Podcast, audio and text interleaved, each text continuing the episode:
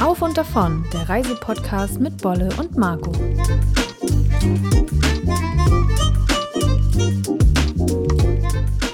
Einen wunderschönen guten Tag, ihr Lieben, und herzlich willkommen zu unserer nun zweiten Folge von unserem Reisepodcast Auf und davon. Ja, Hallöchen natürlich auch von mir. Bevor Bolle loslegt, sie hat nämlich richtig Bock hier auf den Podcast, sie ist richtig motiviert, ähm, wollten wir uns noch bedanken für die ganzen Nachrichten, die wir zu unserer ersten Episode bekommen haben. Ja, das war richtig süß. Da kamen echt schöne Nachrichten von euch, dass ihr euch freut, dass wir nun auch einfach ins Mikro quatschen und dass ihr das irgendwie unterhaltsam findet. Selbst waren Nachrichten dabei, wo Leute schrieben, sie haben jetzt gar nicht Lust oder Interesse nach Island zu reisen, aber einfach uns zuzuhören hat ihnen gefallen und das war schön. Das bestärkt auch einen. Ne? Also wir sind ja hier immer noch so in der Probezeit, will ich Ja, nennen. Probezeit. Äh, schauen, ob das Medium uns wirklich so viel Spaß macht. Aber wenn man so nette Nachrichten bekommt, ja, dann kann Macht es einem noch viel mehr Spaß, als es ohnehin schon ja. macht. Ja, Emmy, zum heutigen Thema leiten wir doch mal ein in den wunderschönen Frühling. Der Frühling ist da, Leute. Ich weiß ja nicht, wie es bei euch vorm Fenster aussieht, aber bei uns scheint gerade schön die Sonne. Scheint die Sonne und alles blüht so langsam, obwohl wir auch letzte Woche oder irgendwann ständig Hagel, es wurde wieder kalt und wieder warm und wieder Sein kalt. Es ist ja. dieser typische April. Und ja, aber diese sommerlich warmen Temperaturen, die wir schon hatten, die machen uns Lust, Emmy, nehme ich auf. Auf, rausgehen, das Fahrrad schnappen, rein in die Natur, an den Badesee fahren, grillen, dort campen, sappen und alles, was dazu gehört. Da hätte ich auch richtig Lust drauf. Und apropos Campen, ihr Lieben, Da sind wir wir auch Thema. schon beim Thema, genau. Denn heute dreht sich in der Folge alles um, ja, Campen auf Island. Wir haben es ja in der letzten Folge schon mal ein bisschen angeschnitten, aber heute wollen wir ja ein bisschen tiefer in die Materie gehen und sprechen unter anderem über die Reisezeit, über die Bestimmungen auf Island, wie viele Campingplätze gibt es, wie sind sie ausgestattet und natürlich auch das Thema, was hatten wir dabei, was für eine Ausrüstung ist wichtig, wenn man auf Island campen will. Und ja, Emmy, wie fandest du denn eigentlich unsere Campingreise auf Island? Ja, da muss man vorab ja mal sagen oder mal kurz erwähnen, das war unsere erste richtige Campingreise, unsere erste richtige Zeltereise für eine längere Zeit in einem Zelt zu schlafen, hatten wir, glaube ich, so. Ich glaube auch nicht. Ich kann mich nicht daran erinnern, dass wir schon mal überhaupt vor Island zusammen in einem Zelt gepennt haben. Das ich glaub weiß nicht. Auch gar nicht. Ja, aber wie fandest du es denn eigentlich? Ja, insofern war das halt schon sehr abenteuerlich oder einfach, äh, ich war schon ein bisschen aufgeregt. Ich wusste ja auch nicht, oder wir beide wussten nicht, ob das so, so klappt, wie wir uns das in der Theorie so Ja, vorgestellt So hatten. bei Google zusammen recherchiert haben. Aber es war schon aufregend, auf jeden Fall. Ja, und was ja das Beste an dieser Reise war, dass du jeden Morgen woanders aufgewacht bist und du warst immer in einer neuen, landschaftlich wunderschönen Islandkulisse und das hast du ja in einem Hotel nicht irgendwie, ne? Du musst jeden Tag zurück zum Hotel, du bist immer in der gleichen Ecke. Das fand ich schon so mit am besten eigentlich. Ich fand ja halt auch, dass man schon zu Beginn des Tages, schon der Kaffee am Morgen, sitzt man halt draußen äh, mit gut leuchtender Sonne. Am Wasser vielleicht oder vor einem Wasserfall oder vor einem Gletscher oder einem Vulkan. Auf Island ist ja alles möglich. Und da startet man irgendwie anders in den Tag, als wenn man jetzt erstmal zum Frühstück stapft und Genau. sich alles äh, reinpfeift und dann in den Tag startet. Wir kamen aus unseren Zelten raus und waren halt Sofort so entschleunigt, würde ich es fast schon sagen. Immer so entspannt, das war immer schön. auf jeden Fall entspannt, ja. Und wir waren natürlich durch das Zelt auch so super flexibel und unab- unabhängig. Ich sag nur, die ersten Nächte auf Island, Emmy, hätten wir da eine Unterkunft gebucht, wäre irgendwie schwierig gewesen. Du meinst, hätten wir da keine Unterkunft gebucht? Oder wir so hatten rum, die ersten, genau. Ja, die ersten äh, Nächte hatten wir Unterkunft gebucht gehabt, weil ein Sturm angesagt war. Und wir als, wie gesagt, Camping-Beginner. Anfänger hätten da wohl äh, schlecht ausgesehen. Ja, da wollten wir dann doch noch nicht ins äh, Zeltabenteuer uns stürzen bei Sturmböen um die, ich weiß nicht, 100 km/h oder so und haben uns dann, wie gesagt, ein Hostel gebucht, ganz spontan. Insofern war es gut, ja, dass wir so flexibel und unabhängig waren und immer auf das Wetter reagieren konnten. Ja, und apropos Wetter, Emmy, das war eine Glanzleistung an Übergang. Wann ist denn eigentlich die beste Reisezeit zum Campen? Also am einfachsten ist es wohl im Juni, Juli und August. Da ist das Wetter einfach am beständigsten. Ja, und man muss natürlich auch beachten, dass die Campingplätze, Emmy, die öffnen in den meisten Fällen April, Mai und sind dann offen bis so September, einige auch noch im Oktober. Und dann könnte man ja schon sagen, dass in der Zeitspanne wäre es wahrscheinlich gar nicht so schlecht.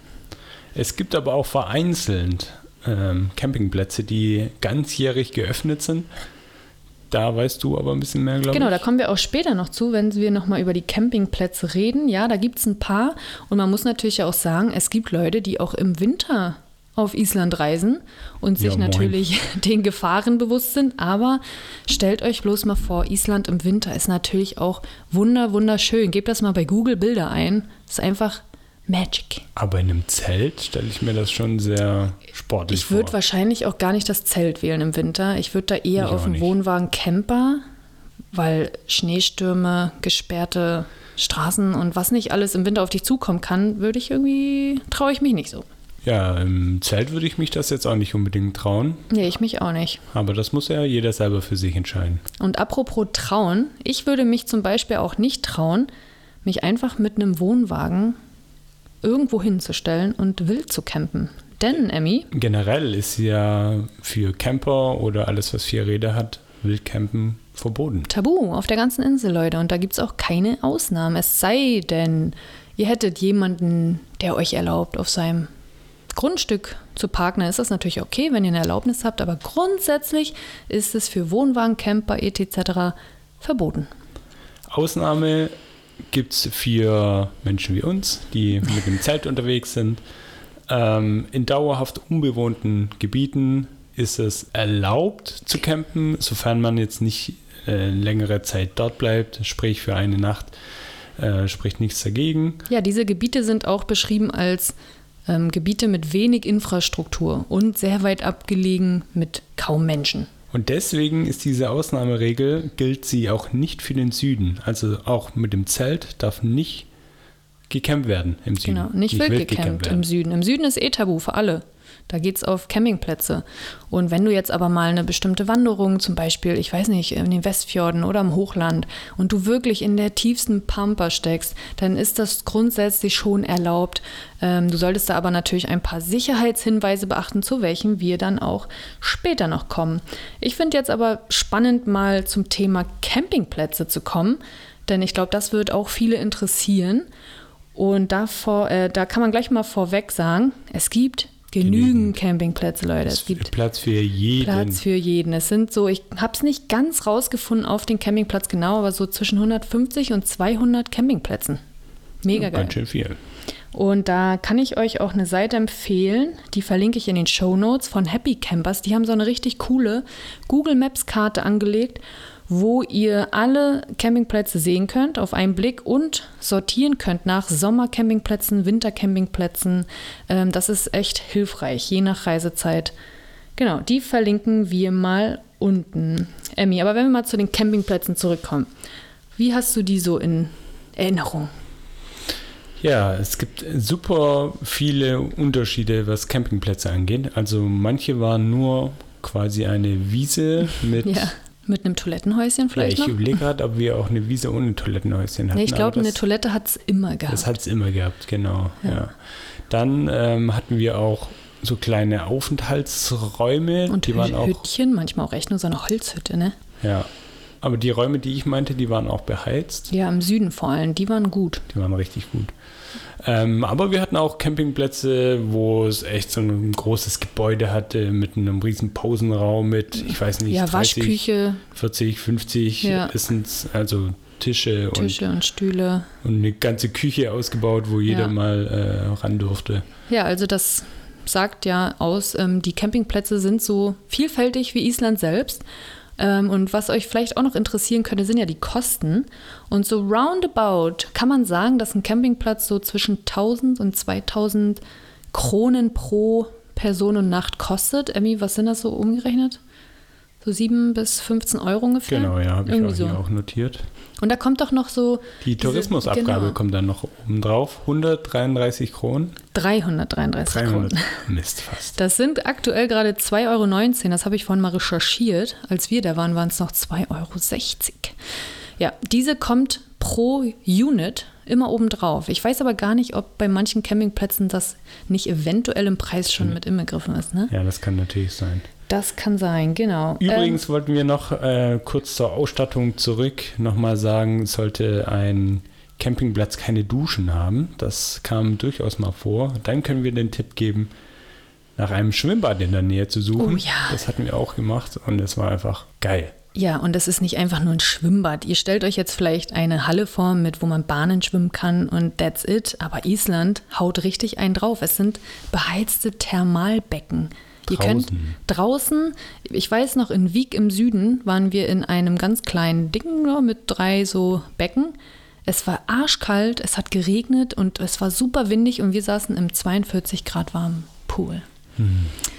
Und es hat irgendwie, ich weiß gar nicht, 5 Euro Eintritt vielleicht. Und dann konnten wir auch schön duschen.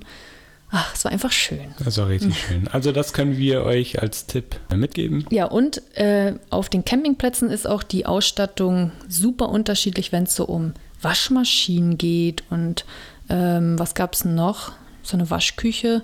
Das gibt es auf einigen Campingplätzen, aber das könnt ihr im Internet immer vorher recherchieren. Das kostet dann auch in den meisten Fällen, glaube ich, immer extra. Es sind immer so zwischen 200 und 500 Kronen so zwei bis vier Euro. Dann könnt ihr auch mal die Wäsche waschen. Das haben wir unterwegs nämlich auch gemacht. Was auch noch zu sagen gibt, äh, was ich auch richtig gut finde, ist, dass man nicht vorab reservieren muss. Also ja, das ist easy.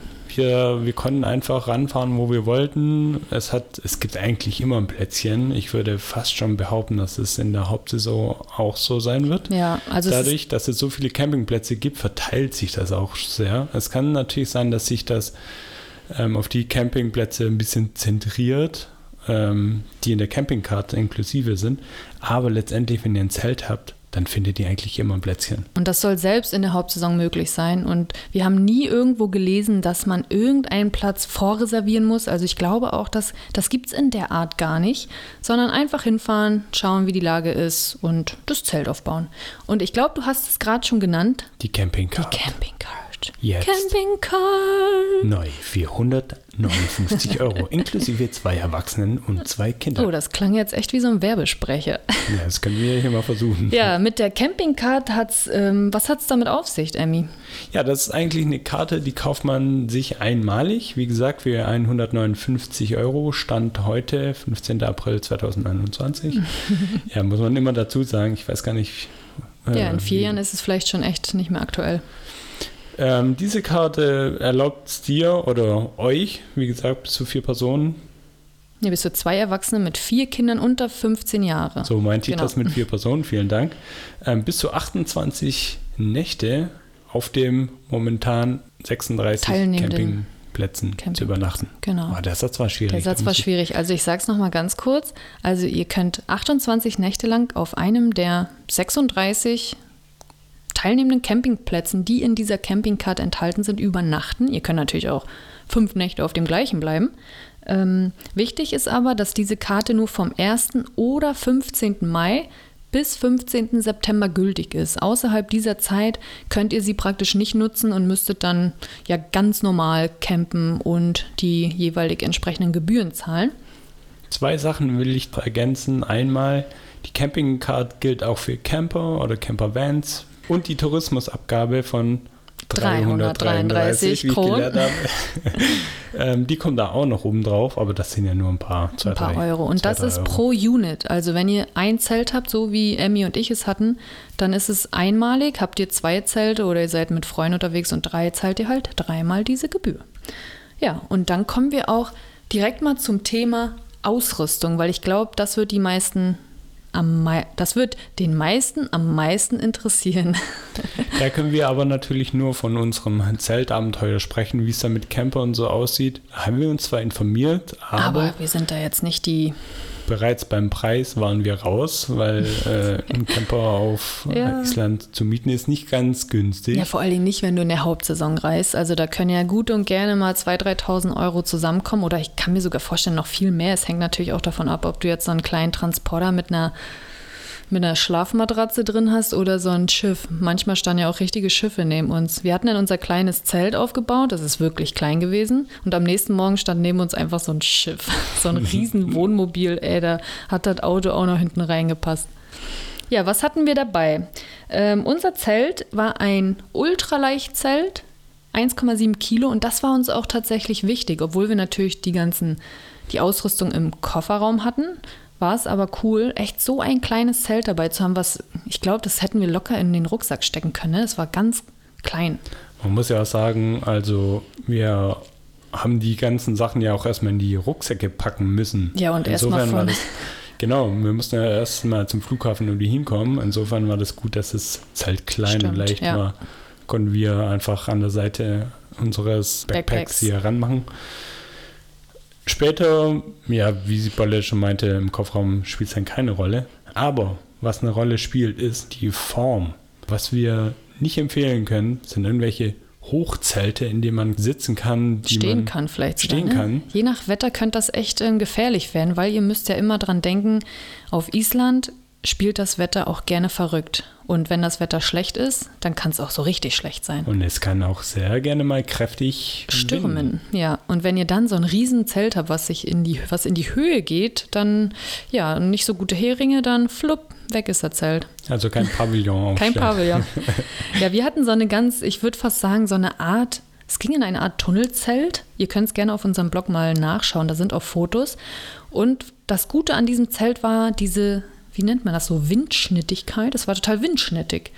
Und das hat echt äh, den Sturm und, oder sagen wir mal, die starken Winde, die wir hatten. So über das Zelt gelenkt ja, quasi. voll. Und Emmy hat auch immer so richtig gut das Zelt, äh, wie sagst du, äh, gegen den Wind und an der Hecke. Und er hat es immer voll gut austariert, wo das Zelt dann für die Nacht steht. Genau, also der Wind dreht natürlich öfter mal, aber ich habe mir schon immer angeschaut, wo der Wind so hingeht, ob wir jetzt irgendwie in einer Schneise drin sind oder ob da Büsche oder Bäume stehen und so weiter, dass das Zelt dann quasi mit dieser Windrichtung steht und nicht quer. Ja, und da können wir eigentlich schon den Tipp geben, es ist natürlich schon wichtig, was für ein Zelt du mitnimmst, aber ich finde, man kann auch vor Ort auf dem Platz sehr gut auf das Wetter eingehen, indem man nämlich ganz genau guckt, wo stelle ich mein Zelt jetzt hin und wir haben es eigentlich in all, fast immer neben dem Auto auch gehabt. Und das Auto war auch immer so eine kleine Schutzwand.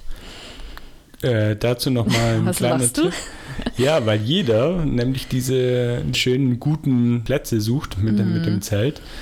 Achtet darauf, wenn ihr nachts auf die Toilette müsst. Es sind unglaublich viele von diesen Seilen, von diesen Spannseilen, Stolpersteine äh, im Weg. Also wer die beste Position auf dem Campingplatz gefunden hat, ist da meistens nichts allein und ja. darf dann einen Hürdenlauf auf, aufs Klo Ja, und wenn alles schief läuft, dann reißt du das Zelt vom Nachbarn mit, ey. Wenn du da, ich bin da einige Male ey, fast gestolpert und ins Nebenzelt gefallen, weil diese Seile überall hängen. Also lasst auch ein bisschen Abstand zu eurem Nebenmann und checkt vorher ab, wie lang halt eure Seile auch sind. Und apropos Seile, ich erinnere mich jetzt gerade auch an die Heringe, denn ich glaube, mich zu erinnern, wir hatten noch mal so verstärkt Heringe uns besorgt. Also die sind aus einem härteren Material, weil der Boden halt auch ein bisschen anders bestückt. ja, aber ähm, nicht nur der Boden, der war auch generell überall so verschieden. Ne? Du hast mal so eine, ja, so ein bisschen, ich sag mal, wabbligere Erde, Boden, dann genau, ein bisschen, ein bisschen steinig. Weich. Also ihr braucht da, also kauft euch bloß nicht so eine 2 Euro Heringe vom, keine Ahnung, Piep. Genau, also die sollten aus festem Material sein und wenn es geht, nicht diese, diese Runden, die man so, die klassischen Heringe, die man eigentlich ja, die mit diesem welchen, Haken so, ne? Die, genau. Weil wer kennt es nicht, wenn man sie reinhämmert, dann die biegen die so schnell sich. ab. ja. Und die verstärkten Heringe, die haben halt so eine besondere Form, die sich nicht knicken lassen. Die sind, glaube ich, so, ähm, so ein T oder so. Genau, könnt ihr euch auf dem Blog mal anschauen. Wir haben da irgendwo die auch, nicht irgendwo, in unserer Packliste Island haben wir sie verlinkt. Ähm, schaut euch die unbedingt nochmal an. Ähm, ich habe hier auf meinem Zettel noch die Nähte stehen. Ich glaube, das ist auch ein gutes, ein gutes Merkmal für ein gutes Zelt, wenn diese Nähte, wie sagt man, beschichtet sind? Verklebt. verklebt sind. Ja, dann dringt nämlich auch weniger Feuchtigkeit in die Nahtritzen. Zu unserem Zelt können wir auch noch Folgendes sagen. Wir hatten ein Zelt mit 2000er Wassersäule. Im Außenbereich, genau. Genau, außen, auf dem Boden 10.000.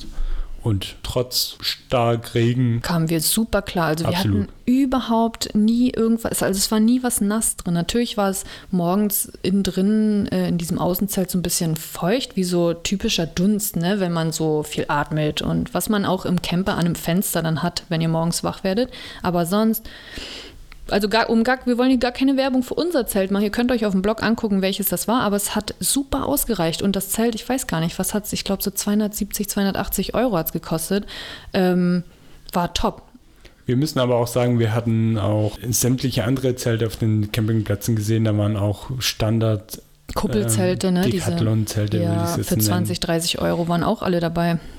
Also das funktioniert auch. Da muss jeder mal selbst gucken, auch wie lang, wie viele Nächte plant man denn draußen zu sein. ja, wie weiß, ist das Wetter auch, ne? Man, ja. Und selbst das, wenn ihr vor Ort merkt, boah, die Ausrüstung, also wir haben echt ähm, nicht so das beste Zelt dabei. Es gibt ja auch auf Island überall in den Zentren Ausrüstungsläden. Also ihr könntet euch zur Not da irgendwo auch ein Zelt holen und ich glaube, es gibt sogar auch so eine Ver Ver Verleihläden, wo du Ausrüstung leihen kannst.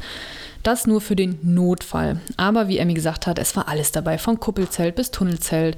Dann also diese typischen halbrunden Zelte, ne? auch ganz groß, ganz klein. Manche kamen da mit Mini-Zelten, wo wirklich nur ein, eine Person drin liegen konnte. So übrigens auch unser Zelt. Also wir konnten nur zu zweit da drin liegen. Mehr Platz war wirklich nicht. Das Gepäck haben wir im Auto gelassen und da war es auch am sichersten eigentlich. Aber mit dem Zelt alleine ist es ja noch nicht getan. Kommen wir zum Thema Schlafsack. Beim Schlafsack ist eigentlich so das Wichtigste, auf was man achten sollte, der Komfortbereich.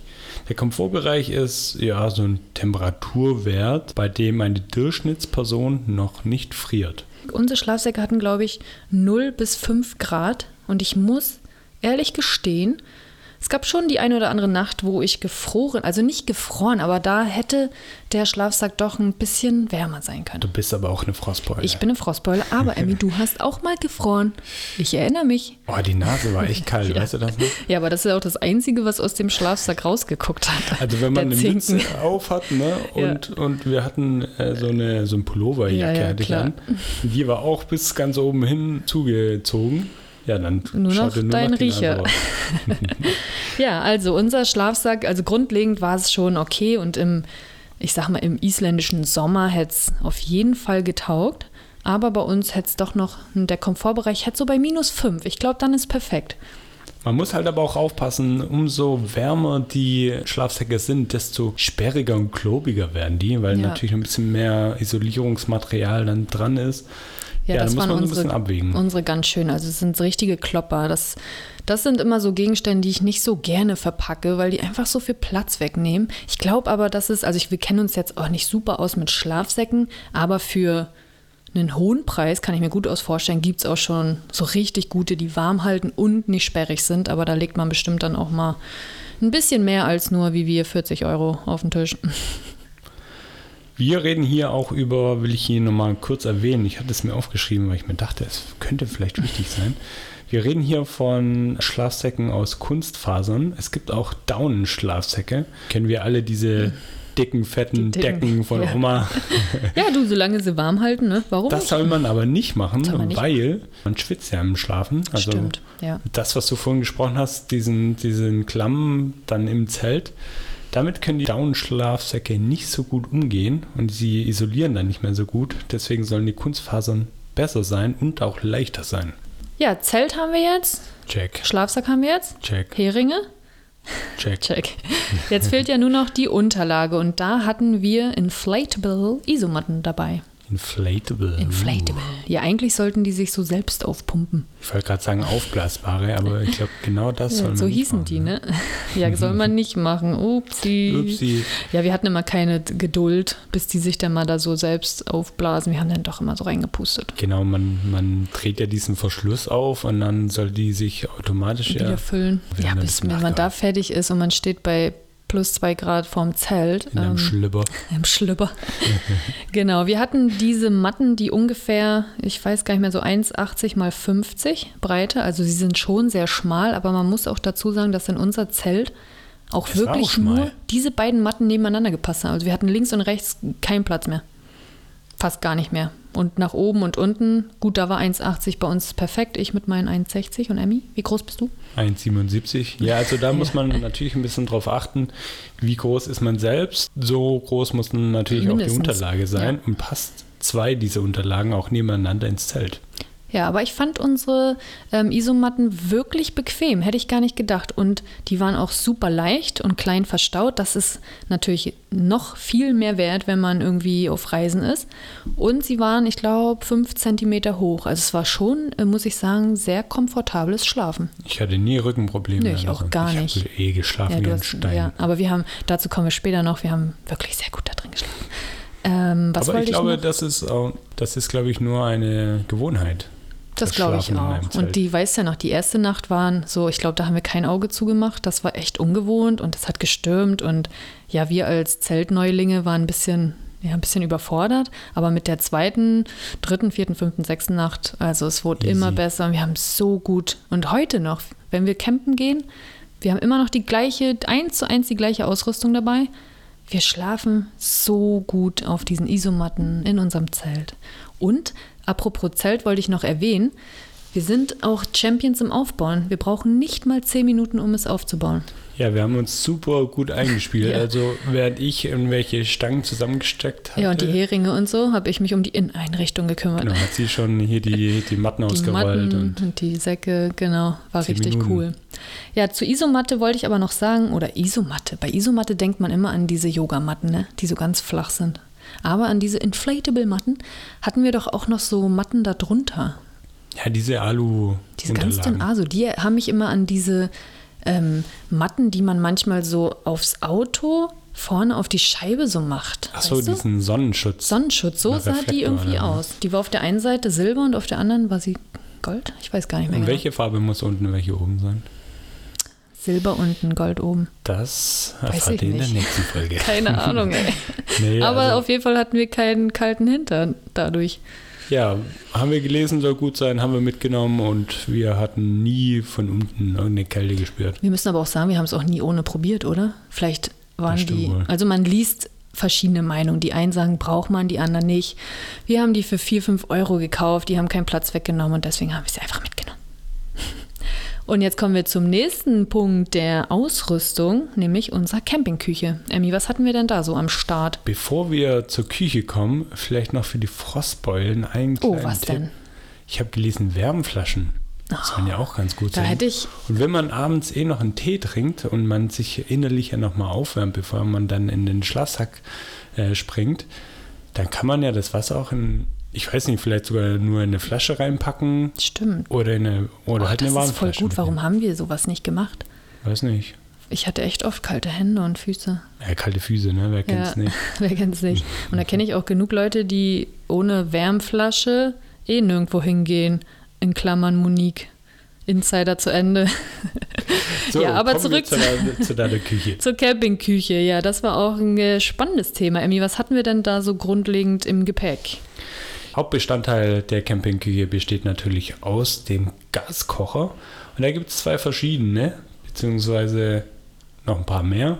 Aber es gibt welche, wo man die Pfanne oben raufstellt. Auf diese Gasflasche ist ja so ein Aufsatz drauf. Und da packt man dann oben die Pfanne rauf. Oder, und das ist, was wir gemacht haben und deutlich besser finden, an die Gaskartusche macht man nur so einen Schlauch fest, der dann, ich Zu weiß diesem nicht, Gestell? 20 Zentimeter Genau. langen Schlauch ist, der dann zu so einem kleinen Brenneinheit führt. Genau, wo du dann deine Pfanne oben rauflegen kannst. Das hat den Vorteil, dass die ganze Sache nicht so wackelig ist, weil wer kann es nicht hier diesen Topf, also das ist mal riesen Aufbau. Ne, Ja, erstmal diese Gaskartusche, obendrauf ist diese, dieser, naja, das Die Ding, Brenneinheit, die Brenneinheit und da oben noch ein Topf mit Nudeln. Also es kann richtig wackelig werden und, Emmy, der Wind von allen Seiten, den darf man nicht vergessen. Da ist, bist du auf dem Boden, also je tiefer du mit deinem Kochkram auf dem Boden bist, desto besser.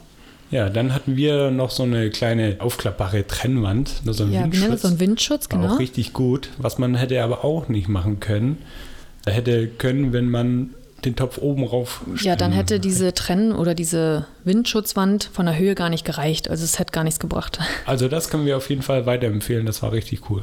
Ja, und wir hatten einen Schraubverschluss.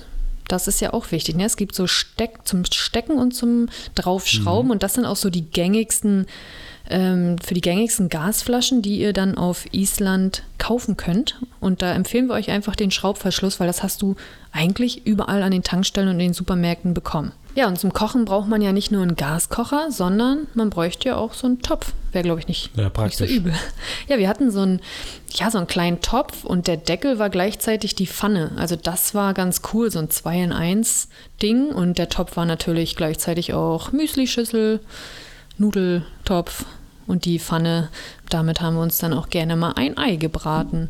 Und da könnt ihr am besten bei Decathlon mal auf der Seite gucken. Die haben nämlich echt gute Geschirrsets zum Campen, wo dann auch noch zwei Becher dabei sind und ein Teller. Und ich glaube, wir hatten auch diese All-in-One-Besteck, Löffel, Gabel, Mhm, ja. Messer in einem irgendwie. Ähm, was ihr auf jeden Fall nicht vergessen solltet, ist ein Taschenmesser mit ein paar mehr Funktionen. Mit so einem Dosenöffner, einer Schere. Kann man immer mal gebrauchen, gerade wenn man outdoor unterwegs ist. Generell auch so ein scharfes Küchenmesser einfach, ne? wenn man irgendwie noch ein bisschen Gemüse und Obst, äh, Äpfel und so weiter schneiden möchte. Ist dann natürlich aber cool, wenn es im Taschenmesser, diese Messer, da sind ja auch in diesem Schweizer Taschenmesser, die Das sind meine ich, richtig ja. scharf. Ach so, das meinst du, ich dachte Ja. jetzt so ein echtes Küchenmesser. Das kriegt ihr natürlich nicht mal mit im Flugzeug. Da kommt ihr, glaube ich, nicht mit nach Island. Ähm, genau, ja. Und wir hatten dann noch dabei Schwamm und Küchentuch, denn am Ende des Festmahls muss ja auch irgendwer den Kram wieder abspülen. Ja, und kleine Mülltüten haben wir hier jetzt noch aufgeschrieben. Das hatten wir auch mal dabei, damit auch mal so ein, so ein bisschen Müll dann schnell in der Tüte landet und Oder eventuell mal Dreckwäsche. Oder Dreckwäsche, stimmt, hatten wir auch in Mülltüten. Mhm. Aber Leute, Mülltüten kriegt ihr ja auch vor Ort. Generell kriegt ihr alles auch vor Ort, aber mit einer gewissen Grundausstattung für die Küche ist natürlich am besten. Und Emmy, ich sehe gerade, ich glaube, wir haben vorhin vergessen, die Lampe zu nennen. Wir hatten auch so eine kleine Campinglampe dabei, so eine LED-Lampe. Die ist nicht nur gut im Zelt, um abends noch so ein bisschen Licht zu machen. Die hing bei uns, glaube ich, mit so einem Karabinerhaken. Ja, oben Und wir dran. hatten richtig so eine kleine Lasche da oben. Ich weiß gar nicht, ob die extra dafür war. Da war richtig so ein kleines, ja, konnte ich reinhängen, war perfekt. Kann ich mir vorstellen, dass das standardmäßig beim Ja, Zelt stimmt. oben, oben dran ist, so eine Lasche. Ja, das wäre auf jeden Fall clever. Und mit der Lampe kannst du dann auch mal abends über den dunklen Platz gehen. Also so eine LED-Lampe, ich würde schon sagen, das war essentiell. Das war ein sehr gutes Gadget auf unserer Reise. Ja, wir hatten sonst noch einen kleinen Faltrucksack dabei für kurze ja, Wanderungen. Einen Dosenöffner hatten wir dabei, aber der war, glaube ich, auch in unserem Taschenmesser. Mhm. Ja, und Ohrstöpsel, ja, wer hat sie nicht dabei? Ich habe sie immer dabei, denn ich bin super anfällig für Schnarchende. Mit, Miturlauber. Nee, Emmy nicht. ich hier mal kurz festhalten. Bei Emmy weiß man immer gar nicht, ob er noch lebt. Also du hörst gar nichts bei Emmy. Und eine weitere wichtige Frage, wenn wir schon beim Thema Packliste sind und wir sind auch fast durch. Ihr fragt uns ja immer wieder, was wir denn bei den Klamotten so dabei haben. Und ich dachte mir so, krass, ist das so eine super wichtige Frage, aber da sie so oft kommt, besprechen wir sie kurz mal. Ich glaube, es gibt einfach super viel Auswahl und dass der ein oder andere da einfach ein bisschen hilflos ist. Aber ich glaube, so waren wir auch am Anfang. Ne? Man denkt so, ja, ne, man reist nach Island, da ist ein bisschen kalt, ein bisschen Regen, ein bisschen Sturm und auch mal Sonne. Aber man muss sagen, Emmy, wir hatten, glaube ich, hatten wir überhaupt eine Jeans dabei? Nee. Hatten wir überhaupt normale Klamotten? Irgendwie, glaube ich, waren wir komplett von oben bis unten in so einem funktionalen Wanderoutfit. Eine Outdoor-Outfit. richtige Wanderuschi. Richtige Wanderuschi war ich, ne?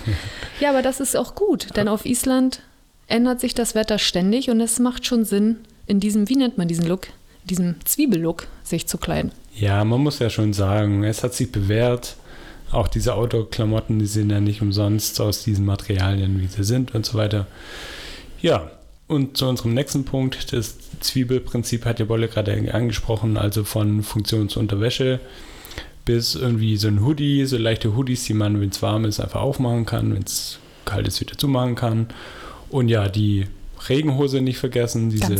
Überstülphose, die hat uns oft mal einen trockenen Arsch beschert. Ja, vor allen Dingen, wenn es dann aus dem heiterem Himmel anfängt zu regnen und du stehst da draußen an irgendeiner Sehenswürdigkeit. Also wir hatten sie wirklich dann dabei, schnell übergezogen. Auch mit der Regenjacke war es immer das perfekte Duo, die perfekte Kombi. Wanderuschi Level 3000. Ja, aber es war halt auch echt gut. Und seit wir auf Island waren, habe ich immer mehr funktionale Sachen, weil irgendwie finde ich es dann doch irgendwie ganz cool. Auch so atmungsaktive Sachen, weil man dann Das doch merkt merkt, schon, dass ja. Baumwolle einfach für, für Outdoor-Sachen einfach scheiße ist. Das habe ich echt erst auf Island realisiert. Ja, die, die Feuchtigkeit des Körpers kommt halt bei Baumwolle Ja. halt nicht so gut Und es abgeführt. trocknet gar nicht gut, Nee. ne? Und deswegen so eine funktionalen Shirts aus so ganz leichten Materialien, die trocknen halt auch super schnell, was auf Island auch wichtig ist, weil meistens ist ja echt auch so, ja, arschkalt, dass es schwierig ist, überhaupt Sachen trocken zu bekommen. Ne? Ich glaube, unsere Handtücher im Auto, die waren eigentlich 15 Tage lang so ein bisschen klamm, würde ich sagen. Die waren immer so ein bisschen feucht. Thema ähm, Handtuch sei hier noch gesagt, unbedingt diese Mikrofaserhandtücher nehmen. Die sind viel schneller trocken. Genau. Mag nicht jeder auf der Haut, fühlt sich das manchmal ein bisschen komisch an, aber auch hier hat sich das bewährt. Und sie sind schön leicht und man kann sie schnell und einfach Und in den klein. Rucksack stopfen, genau, und klein. Sie nehmen nicht viel Platz weg. Auf jeden Fall solltet ihr, oh, wolltest du was sagen, Emmy? Ich sag nichts mehr. Du sagst nichts mehr. Solltet ihr eine Mütze dabei haben oder irgendwas als Kopfbedeckung? Wir hatten die Erfahrung gemacht, dass ja, der Wind war dann doch schon mal richtig kalt, gerade an den Küsten, wenn wir da irgendwo auf einem Stein saßen und die Landschaft genossen haben, ist der Wind einfach kalt und Handschuhe, Schal, ja, sowas auf jeden Fall mit einstecken. Emmy, was ist das mit Flipflops? Ich habe hier Flipflops stehen. Keine Ahnung. Ach so, für die Duschen wahrscheinlich, für Schwimmbad und Co. Stimmt. Es ist immer gut, Flipflops am Start zu haben. Ich meine, damit ließe sich vielleicht auch die eine oder andere Wanderung machen. Nee, ich glaube nicht. Wenn man es drauf ankommen lässt, dann wird es vielleicht schon gehen. Ich habe hier noch Fließpullover aufgeschrieben, halt auch gut warm, auch auf das Material achten. Genau, so als wärmende Schicht ist das, glaube ich, nicht schlecht. Und ja, nochmal zurück zu den Flipflops. Man mag vielleicht denken, okay, Sonnenbrille, Flipflops, Badesachen auf Island. Aber ja, auf Island könnt ihr baden, nämlich wie erwähnt in diesen tollen Thermalbädern. Und dann gibt es ja auch diese Blue Lagoon, wo alle hinströmen im Süden. Diese schöne geothermale, ja, so eine offene ja, Lagune, künstlich erzeugt. in der man aber einen Termin braucht. Genau, das müsst ihr online buchen auf der Seite. Ihr müsst dann einen bestimmten Slot euch ja, aussuchen und buchen, was ein bisschen unflexibel macht, aber je nach Reisezeit kriegt man das, glaube ich, hin. Und es gibt ja auch kleinere Bäder, Genau, und so eine wo man eher für Hotpots, sich ist und, Und diese- Einheimische ist. diese Secret Pools, es gibt ganz viele irgendwo auf der Insel. Wir haben jetzt da nicht super in, genau danach gesucht und sind zu solchen Orten hingefahren. Wir hatten eigentlich immer durch Zufall irgendwelche entdeckt, aber es gibt auch so Karten, wo man so eine Hotpots und Secret Pools findet. Emmy, wie war es dann eigentlich mit deinen Wanderschuhen? Warst du zufrieden damit? Sehr zufrieden, ja. Die hatten, ja, die waren gar nicht so teuer, auch von Decathlon. Auch von Decathlon, Wir wollen ja. hier gar nicht so viel Werbung machen. Nee, aber wir haben uns damit echt ausgestattet, müssen wir sagen. Und die Schuhe haben wir noch heute. Drei Jahre später, wir haben sie immer an und ich bin auch mit meinen super zufrieden. Wir hatten auf Island auch an keinem Tag irgendwelche normalen Sneakerschuhe Ich an. überlege auch gerade, ob wir überhaupt welche mit hatten. Nee, ich glaube Nee, ne? nicht. Das, das haben wir schon kommen sehen, dass, das, Ja. dass sie nie zum Einsatz kommen. Selbst in. Reykjavik, ich glaube, da hätte ich Bock gehabt auf Sneaker, aber wir hatten ja keine mit. Und ja, also festes Schuhwerk ist, also ja, ist schon ein Muss auf Island, weil ihr geht in Nationalparks, es kommen Wanderungen über Stock und Stein und nach oben und nach unten und dann seid ihr wieder auf, na, bei einer Gletscherwanderung und sonst wo. Also festes Schuhwerk ist auf Island das A und O. Falls ihr jetzt nicht alles mitgeschrieben habt, einmal hier die Anmerkung, ihr könnt natürlich alles, was wir hier quatschen, auf unserem Blog nachlesen. Da haben wir auch eine sehr detaillierte Packliste zusammengetragen, gerade über die Sachen, die wir auch gesprochen haben. Haben die auch verlinkt, was wir gekauft haben oder was wir empfehlen können. Und ich plane ja noch ein E-Book. In diesem werden wir alle Island-Blogbeiträge zusammenfassen. Ähm, wird jetzt kein vollständiger Reiseführer werden, aber falls ihr die Infos kompakt nochmal zusammen haben wollt, schaut mal an das E-Book rein. Übrigens auch eine gute Möglichkeit, um uns ein bisschen zu unterstützen, wie ihr das hier ganz cool findet, was wir hier machen. Ja, und Emmy, da fällt mir auch ein, wir haben ja auf unserem YouTube-Channel, einfach mal komm, wir machen das einfach eingeben, unsere komplette Island-Rundreise gefilmt. Wir haben da, glaube ich, ich weiß nicht, 13, 14 Vlogs geschnitten und hochgeladen. Also ihr könnt alle Stops, alle Highlights, auch unser Campen, da haben wir ganz viele Erfahrungen geteilt, einfach ja als Video auch nochmal anschauen. Da schließen wir praktisch diesen Kreis, Emmy. Man kann uns anhören, anschauen und durchlesen. Wir sind überall. Wir bespaßen alle eure Sinne. Fehlt nur noch irgendwie dieses Riechen oder so. Man kann uns riechen, aber ich glaube, das will man nicht. Ne? Das sparen wir uns. Okay, wir gehen einfach mal straight rüber zu unserem letzten Punkt, Leute. Verlassen wir mal die Packliste und wir haben uns hier noch ein paar Sicherheitstipps aufgeschrieben, denn so cool und easy Campen auch klingen mag, es gibt doch noch ein paar Sachen zu beachten. Zum ersten, wie ich vorhin schon erwähnt hatte, im Dunkeln auf die Abspannseile achten Ganz der wichtig. Nachbarzelte. Das ist echt heftig. Unterschätzt man äh, zu Schnell einfach, mal, ja. Und auf jeden Fall, Leute, lasst das mit dem Kochen im Zelt. Da kann schnell so ein, ja, ist, ich sag mal, das Zelt ist ja aus bestimmt super schnell entflammbaren Stoffen. Ja, ist ja aus Kunststoff. Kunststoff, ja. Eigentlich, ne? Also das ist keine gute Idee. Auch wenn man denkt, komm, wir haben ein hohes Zelt und das macht nichts. Also wir empfehlen euch wirklich nicht im Zelt ein Feuer zu legen. Ja, und wichtig ist auch, dass ihr euer Zelt jetzt nicht unbedingt an einem Fluss aufbaut, wenn das überhaupt irgendwo möglich ist. Aber gerade wenn ihr doch wild campt an Orten, wo es erlaubt ist, ähm, ja, so ein Fluss kann schnell bei Unwetter, ja, wie sagt man, überlaufen und dann steht ihr da mit nassen Socken und nassem Zelt. Bis zu den Knien im Wasser. Bis zu den Knien im Wasser. Dann in Island, eigentlich so, so wichtig. Eigentlich hätte das der erste Tipp sein Oh. sollen.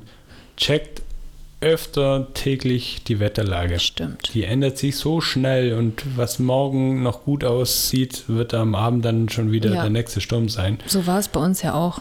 Wir sind ja nur noch der Sonne hinterher gereist und haben unsere Route auch echt zum Anfang ja, geändert. Das haben wir beim letzten, äh, in der letzten Episode schon mal besprochen, wie das mit dem Wetter ist. Äh, schaut auch, schaut auch, nein, hört auch dort gerne nochmal rein. Und äh, als Seite können wir euch empfehlen www.wedur mit V vorne, V-E-D-U-R.is. Das ist eine sehr zuverlässige Wetterseite für Island. Dann habe ich hier auch noch die Gaskartusche nicht in die Sonne legen. Ja, das wäre auch nicht so ein. Erklärt sie von alleine. Ich Ja, hatte das nicht nicht erwähnt gehabt, weil ich dachte, jo, Ja, aber es gibt immer noch, ich glaube, man weiß ich nicht, beim Auspacken oder so, man lässt es doch mal da auf dem Tisch dann irgendwie stehen. Also bei knalliger Sonne sollte man echt aufpassen, dass diese Gaskartusche nicht zu warm wird. Das kann echt gefährlich enden. Dann, Dann- habe ich hier noch als Punkt frühzeitig tanken. Das Oh, ist ja. auf Island ja jetzt kein Riesenproblem, aber weil man dann doch öfter mal abgelegen ist, ja, bietet sich das auf jeden Fall an, wenn der Tank schon halb leer ist oder wenn Ja. sich die Möglichkeit ergibt, dann doch lieber früher als später tanken. Ja, ich stelle mir das gerade in Richtung Hochland schwierig vor. Also ich kann mir, ich weiß es natürlich nicht, weil wir das Hochland ausgelassen haben, aber laut der Karte sieht es echt so aus, als wenn da sehr oft, sehr lange nichts mehr kommt. Kann ich mir auch gut vorstellen, dass man, wenn man mit so einem Auto, Ja, das man muss braucht man ja einen voll 4x4 tanken, dann, ähm, am Start hat, dass man dann vielleicht auch so einen Reservekanister mit hat. Stimmt, das wurde tatsächlich auch empfohlen für ähm, abgelegene Regionen, auch wenn ihr in den Westfjorden irgendwo in der Pampa seid oder im ja, Zentralisland halt, das Hochland. Da kommt so schnell keine Tanke vorbei. Und wenn ihr erstmal stecken bleibt, dann hilft euch nur noch ein aufgeladenes Handy, auch wichtig, damit ihr noch irgendeinen Notruf absetzen könnt, damit irgendjemand kommt und euch hilft. Aufgeladenes Handy hast du deswegen so erwähnt wahrscheinlich, weil wir auch für die Zigarettenanzünder noch Ladekabel und äh, Ladegeräte besorgt hatten. Auch ein guter Tipp eigentlich. Ja. Und das, ich glaube, damit haben wir die Sicherheitstipps eigentlich, ja, alles Wichtige nochmal angesprochen. Sollten wir was vergessen haben, Leute, nehmt es uns nicht übel. Wir sind hier noch ein bisschen am Anfang und wir vergessen wahrscheinlich immer mal noch die eine oder andere wichtige Wir sind Information. ja immer noch so aufgeregt. Ja, und wir sind ja noch sogenannte Erstis. Wir sind Erstis, Podcast-Erstis. Aber ich glaube, wir machen das schon gar nicht so schlecht. Lasst es uns wissen, schreibt uns gerne mal wieder Nachrichten, Messages, Brieftauben. freuen wir uns drüber, Haben wir uns genau. auch drüber gefreut. Ja, zusammenfassend zu unserem Campingurlaub auf Island, Emmy. Traut's euch. Es ist so eine coole Experience. Es ist so schön, in der Natur aufzuwachen, so viel draußen zu sein und Vogelzwitschern am Morgen und Ja. Kaffee und die Sonne geht auf. Das war echt schön. Und auch der Aspekt, den darf man gar nicht so un, wie sagt man, unbe- lassen? unerwähnt lassen. Hätten wir jetzt irgendwie 15 Tage in einer Unterkunft geschlafen, was natürlich auch schön ist, ähm, hätten wir da echt locker 1000, ich weiß nicht, 1500 Euro bezahlt, locker.